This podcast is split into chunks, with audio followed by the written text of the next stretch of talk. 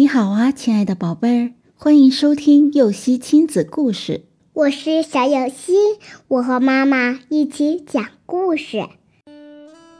学习的小窍门。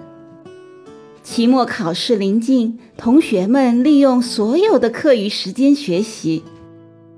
这天，于老师拿着一杯水走上讲台，问同学们：“谁能把这杯水拿一分钟？”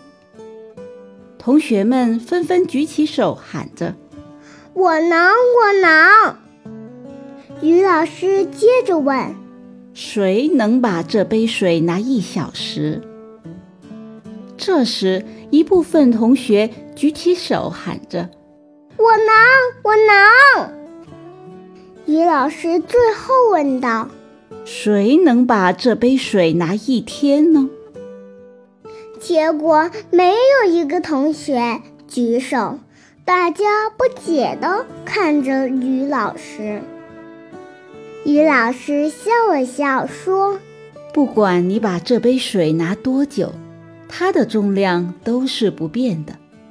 但是你拿的时间越长，就会觉得它越沉重。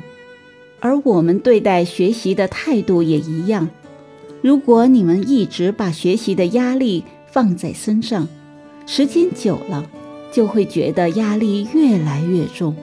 所以应该学会劳逸结合，这样学习的效率才会更高。同学们听后恍然大悟，下课后纷纷走出了教室玩耍去了。宝贝。你理解于老师的苦心了吗？